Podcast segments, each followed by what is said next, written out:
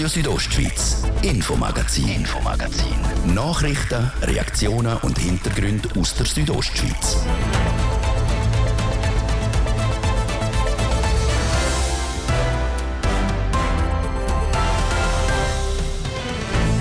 Fast ein Monat ist es her, seit die Bevölkerung von Brienz ihr Zuhause hat müssen verlassen. Die Gefahr von einem Bergsturz war zu gross. Gewesen. Heute haben die Bewohnenden zum ersten Mal wieder für kurze Zeit ins Dorf dürfen. Heute Morgen war ich ein bisschen nervös, aber jetzt freue ich mich darauf, zu schauen, wie es aussieht.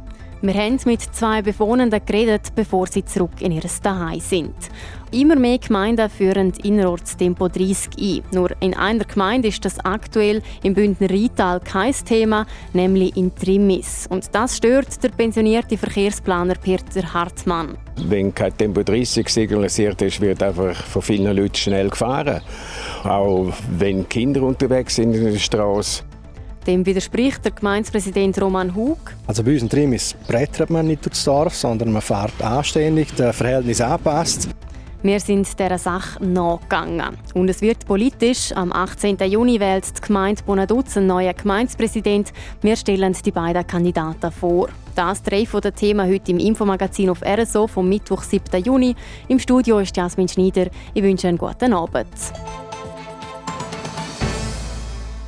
Seit bald einem Monat ist das Dorf Brienz-Prinzauls menschenleer. Weil es wegen einem drohenden Feldsturz zu gefährlich geworden ist, hat die Bevölkerung ihr Daheim verlassen.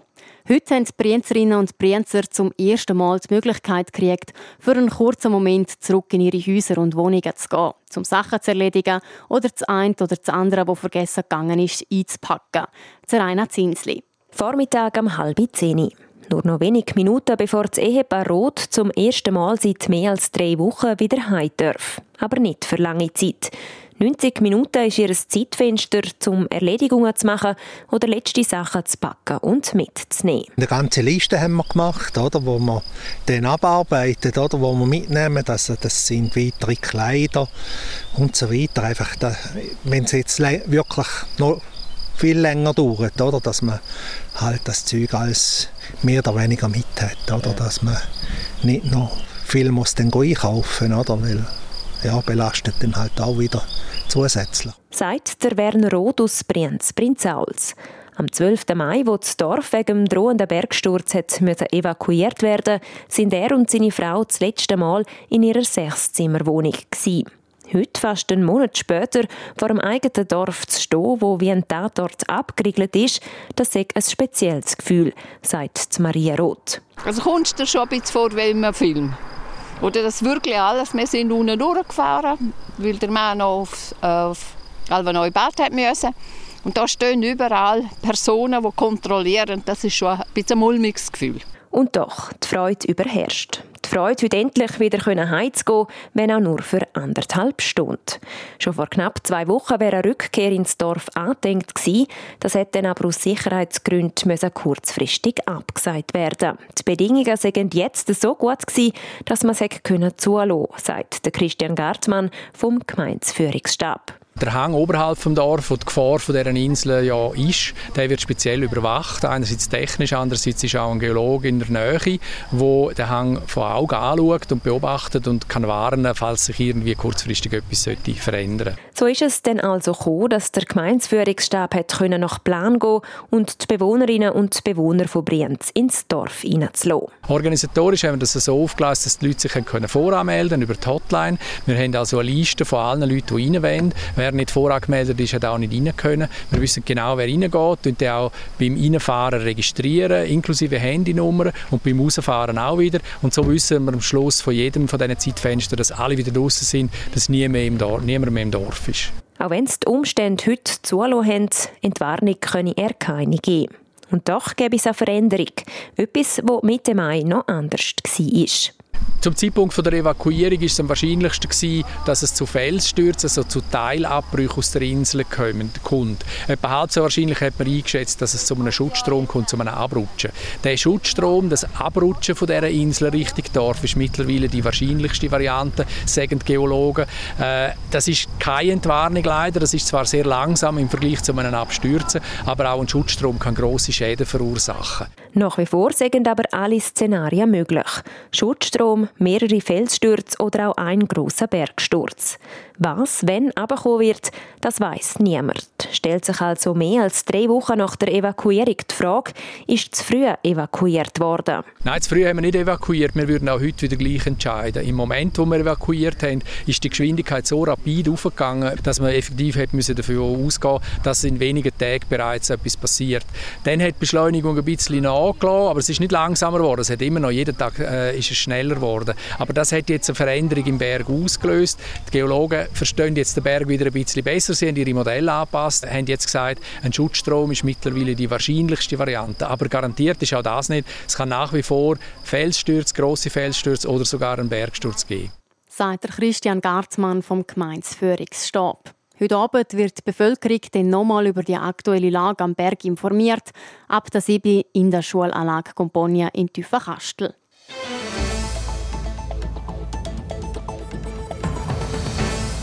Immer mehr Gemeinden führen innerorts Tempo 30 ein. Das einerseits, weil es sicherer ist für Fußgängerinnen und Fußgänger und andererseits, um den Lärm im Dorf einzudämmen. So gilt mittlerweile fast im ganzen Bündner Rheintal die Maximalgeschwindigkeit von 30 Stundenkilometer. Nur eine Gemeinde tanzt aus der Reihe Trimis. Dort können Autos mit 50 durchbrettern. An dem stört sich der Peter Hartmann. Der pensionierte Verkehrsplaner lebt in Trimis und hat sich im Leserbrief in der Zeitung Südostschweiz über die Situation im Dorf ausgelassen. Denn Wenn kein Tempo 30 signalisiert ist, wird einfach von vielen Leuten schnell gefahren. Und auch wenn Kinder unterwegs sind in der Straße, also das ist vor allem ein Sicherheitsproblem. Dazu kommt die Lärmbelastung. In der Schweiz gibt es eine Lärmschutzverordnung, die gibt unter anderem vor, wie laut es im Dorf sein darf. Und Trimis verstoßen gegen diese Verordnung. Man fährt schneller als 30, äh, deutlich schneller. Dann sind die Lärmemissionen an den Häusern, an der Straße einfach zu hoch, zum Teil auch über den sogenannten Emissionsgrenzwert. Und eigentlich sind Gemeinden als Straßeneigentümer verpflichtet, in den Gemeindestraßen die äh, Lärmsanierung durchzuführen. Der Termin ist schon vor fünf Jahren abgelaufen an für sich von der Lärmschutzverordnung. Für den Peter Hartmann ist es darum unverständlich, dass der Gemeindevorstand kein Tempo 30 einführt. Wenn Sie gute Demokraten sind, dann halten Sie sich an das Gesetz und an die Verordnungen vom Bund. Also es ist der Job vom Gemeindevorstand, hier tätig zu werden. Doch was sagt die Gemeinde zu diesen Vorwürfen? Für den Gemeindepräsident Roman Hug ist die Sache klar. Trotz der maximalen Geschwindigkeit von 50 Stundenkilometer ist es in Trimis sicher. Also bei uns in Trimis brettert man nicht durchs Dorf, sondern man fährt anständig, das Verhältnis anpasst. Auch in Sachen Lärmschutz sieht der Gemeindepräsident keinen Handlungsbedarf. Ja, diese Sachen äh, ist man ständig überprüfen, aber man muss Ihnen auch als kantonaler Politiker sagen, das stört mich natürlich wahnsinnig. Wenn übergeordnete Ebene, namentlich der Kanton, jetzt auf die Gemeinde zugeht und sie mit Lärmschutzverordnungen da will Knie zwingen dann ist das eine Politik, die wir nicht unterstützen, sondern wir richten unsere Politik nach unserer Bevölkerung. Das sei in Trimis bis jetzt der Fall gewesen, denn die Mehrheit sei zufrieden damit, dass man mit 50 durchs Dorf fahren kann. Nur einzelne Stimmen fordern laut am Roman Hug Tempo 30. Das hat sich 2011 auch in einer Abstimmung gezeigt. Dort hat sich die Gemeinsversammlung gegen Tempo 30 entschieden. Und an dem Resultat hebt die Gemeinde bis heute fest. Selbstverständlich muss man in der Politik ständig in der Lage sein, um gewisse Fragen wieder aufzubringen oder anzuschauen. Auch wir in Trimis können das machen. Aber wir müssen aufpassen als Exekutivbehörde, dass wir uns nicht nach einer sehr lauten Minderheit richten, sondern eben eher nach der allgemeinen Lage und der Mehrheit im Dorf. Und da haben wir Stand heute kein Anzeichen, dass das dringend gefordert wird. Für den pensionierten Verkehrsplaner Peter Hartmann ist das nicht verständlich. Er sieht ganz klar den Gemeindevorstand in der Pflicht und hat seine Anliegen auch schon bei der Gemeinde angebracht. Bis jetzt ohne Erfolg.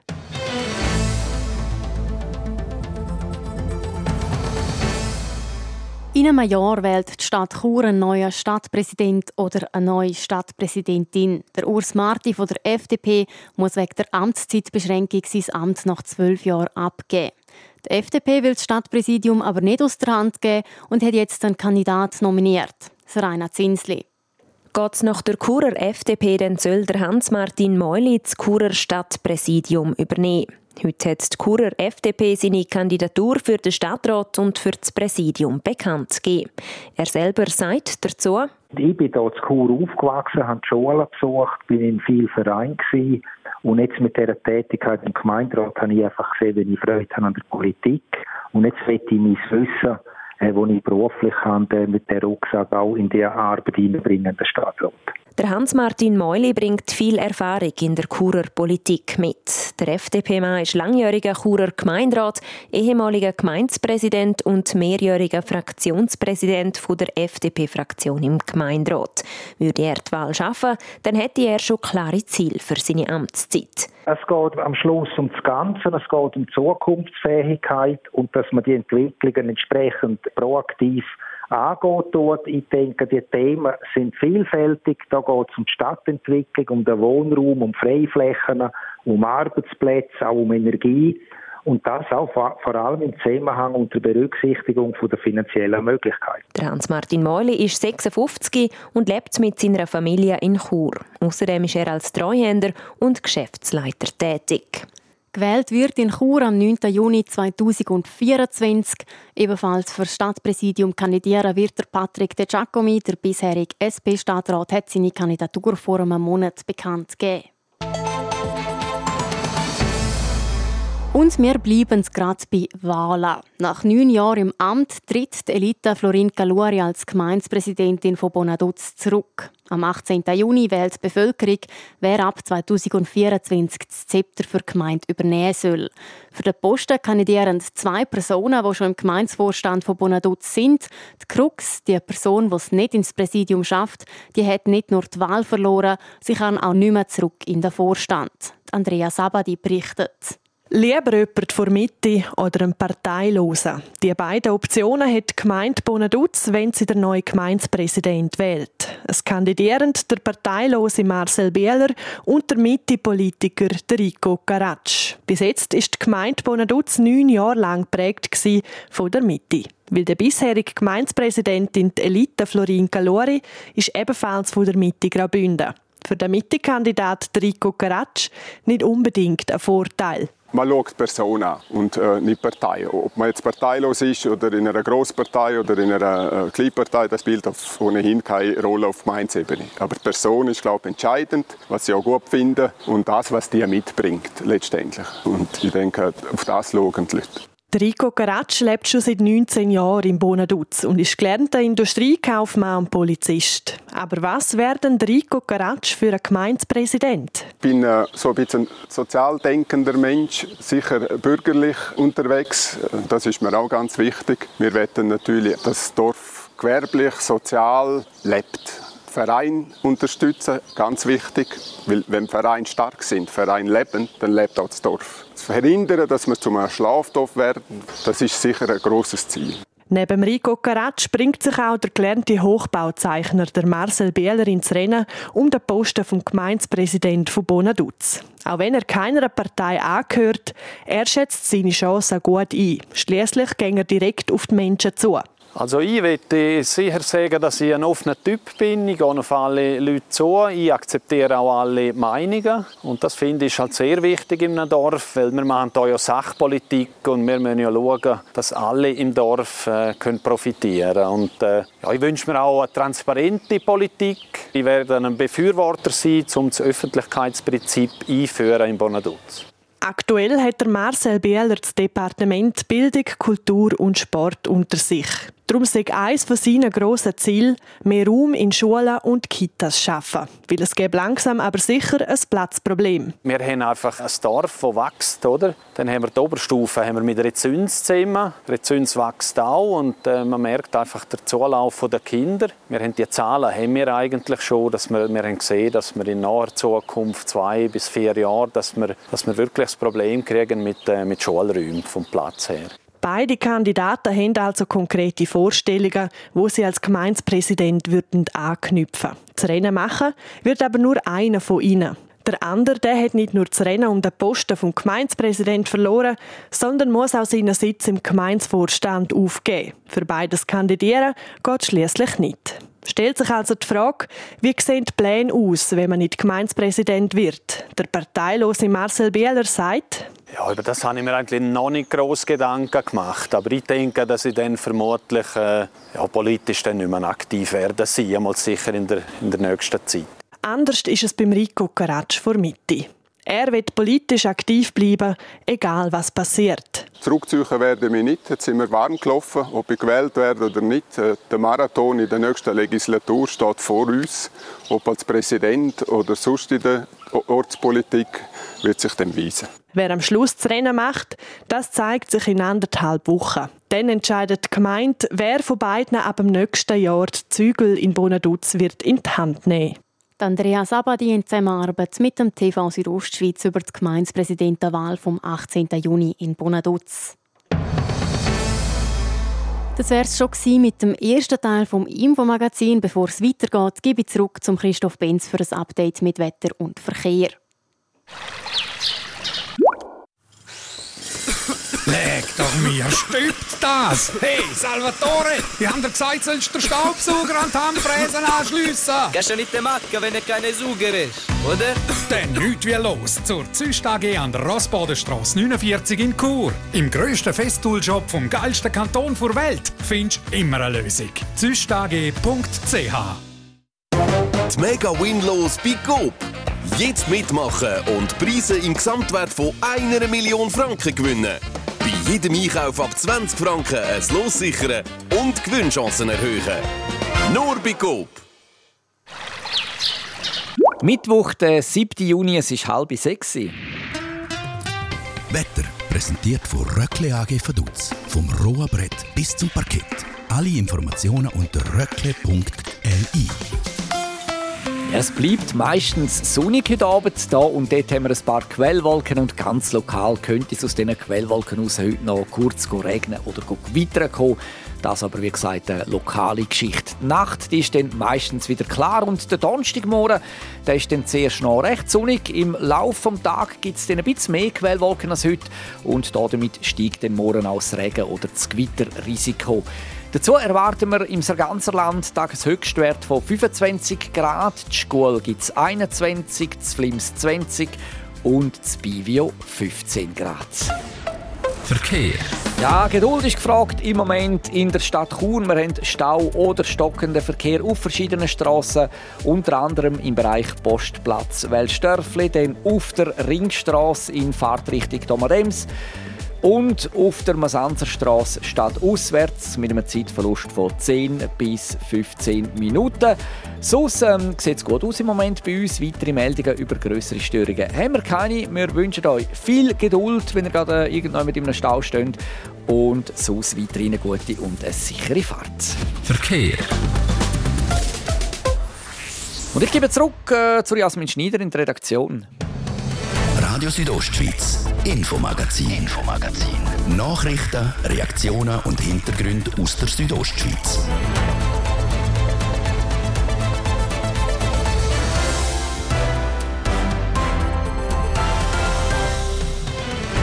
Krankenkasse, Lebensmittel und sonstige Kosten, die regelmäßig anfallen, alles wird teurer. Das macht vor allem Leute zu arbeiten, die eh schon jeden Rappen umdrehen müssen. Im Rahmen unserer Wochenserie schauen wir uns heute eine Einrichtung an, die Armutsbetroffenen hilft. Und der Mangel nach Lehrpersonen hat schon für viele Schlagzeilen gesorgt. Jetzt gibt es positive, positive Nachrichten von der Pädagogischen Hochschule Graubünden. Für ein Studium ab Herbst haben sich so viele Leute angemeldet wie noch nie. Kleider nur zum halben Preis. Das kauft sicher jede und jeder gern. Armutsbetroffene aber sind auf so Rabatt angewiesen.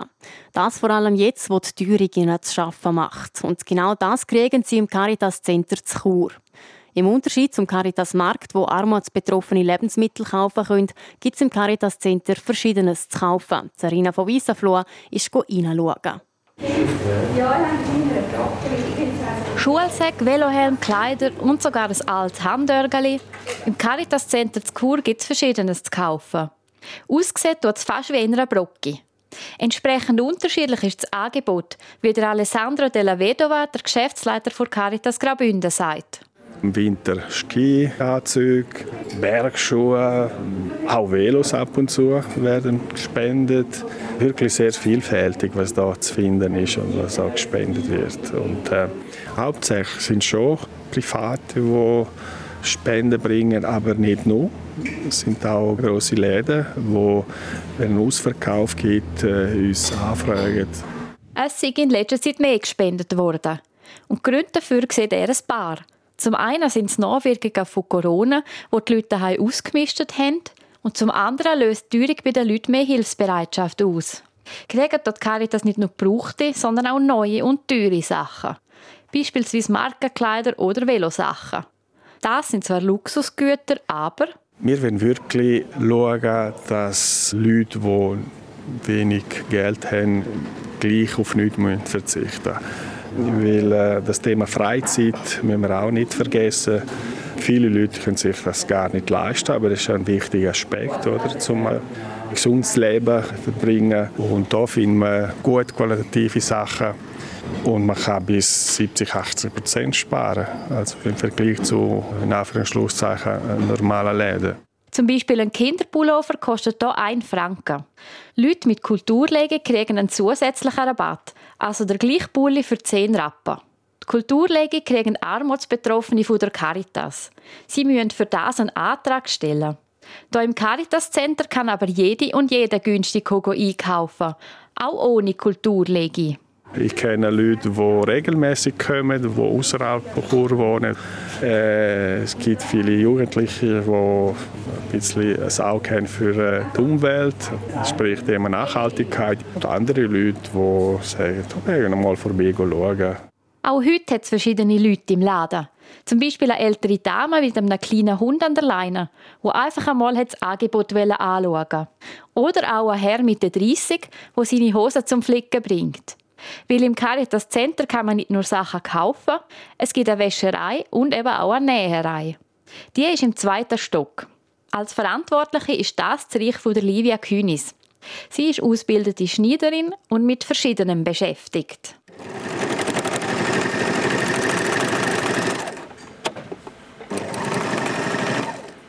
Heute muss ich noch eine Hose fertig kürzen.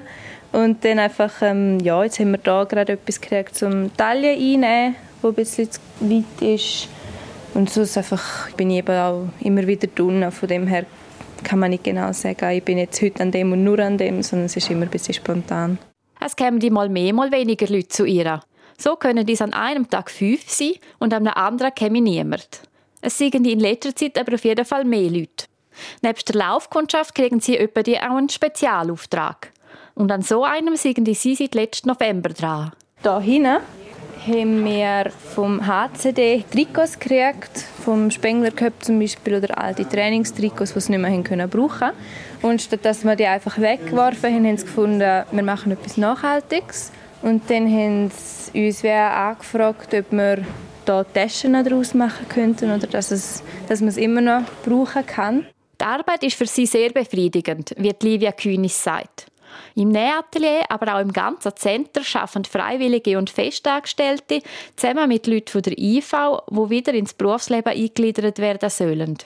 Die Arbeiten sind unterschiedlich, wie Livia Kühnis sagt. Wir nähen nicht nur, wir hökeln eben auch, oder wir haben auch Teilnehmerin, die Schmuck selber macht, aus so Krellali oder jetzt auch neu so Holzbrennen, so die Muster und ja, es ist einfach wirklich sehr vielseitig und wir haben auch coole Sachen und die wir alle verkaufen und es ist halt schön, wenn es dann auch Leute hat, die das wertschätzen. Vom Geld, das die Caritas im Center einnimmt, kriegen Spenderinnen und Spender keinen Anteil.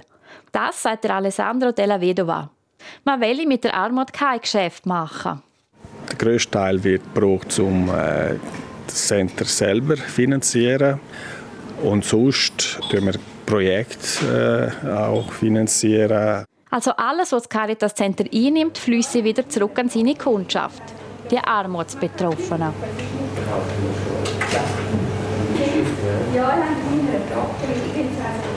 Die Sicht von einem Betroffenen und wie ein Psychologe die Situation einschätzt, das hören wir den morgen im vierten Teil unserer Wochenserie.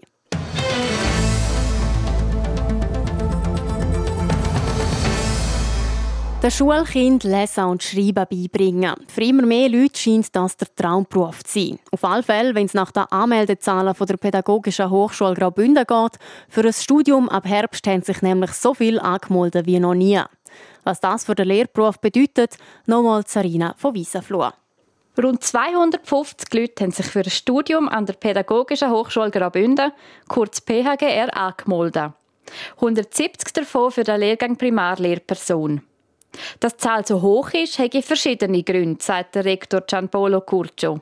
Dass der Beruf von der Lehrperson ein sehr interessanter und vielseitiger ist, äh, auch ein attraktiver Beruf ist und dass wir auf den Herbst 2022 unsere Studiengänge angepasst haben. Dementsprechend sind die Anmeldezahlen 2023 nur mal höher als bereits 2022.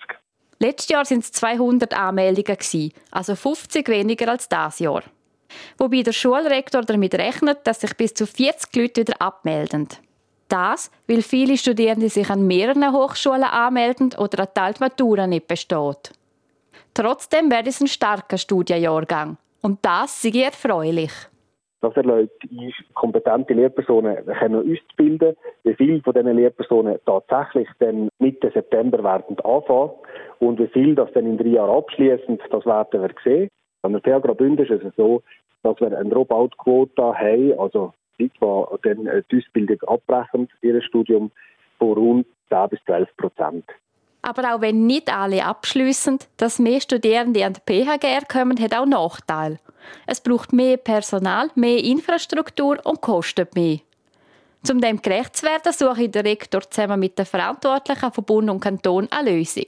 Dass schlussendlich an der PH zu wenig Lehrpersonen hat, könne durchaus passieren. Da haben wir natürlich die Möglichkeit, die Stellen auszuschreiben. Das ist auf das nächste Studienjahr jetzt natürlich relativ knapp und dementsprechend die Hochschulen in diesen Situationen mit sogenannten Lehraufträgen arbeiten. Das heisst, dass man punktuell Fachkräfte mandatieren für eins oder mehrere Module an einer entsprechenden Hochschule. Der Gianpolo Curcio ist zuversichtlich, für alles eine Lösung zu finden. Und er rechnet auch künftig mit hohen Zahlen. Wenn wir jetzt davon ausgehen, dass wir jedes Jahr rund 200 bis 250 Anmeldungen werden haben, dann werden wir jetzt in anderthalb Jahren rund 600 bis 700 Studierende an der PH Graubünden haben. Das ist ein, ein, ein Trend, der im Moment so aussieht. Wie lange das der Trend wird anhalten, kann nicht vorhergesagt werden. Wer die PHGR abgeschlossen hat, bleibt meistens bis zu fünf Jahre im Beruf, wie der Gianpolo Curcio sagt. Das darf dazu beitragen, künftig einfacher Lehrpersonen zu finden. Ob alle, die sich jetzt angemeldet haben, dann auch an der PH Graubünden einen Abschluss machen, das wird sich dann erst noch zeigen. Das war das Infomagazin auf Radio Südostschweiz vom Mittwoch, 7. Juni. Ihr findet es auch im Internet auf rso.ch zum Nachlesen oder auf allen gängigen Podcast-Plattformen zum Abonnieren. Am Mikrofon verabschiedet sich Jasmin Schneider. Danke fürs Zuhören und weiterhin einen schönen Abend. Radio Südostschweiz, Infomagazin, Infomagazin. Nachrichten, Reaktionen und Hintergründe aus der Südostschweiz.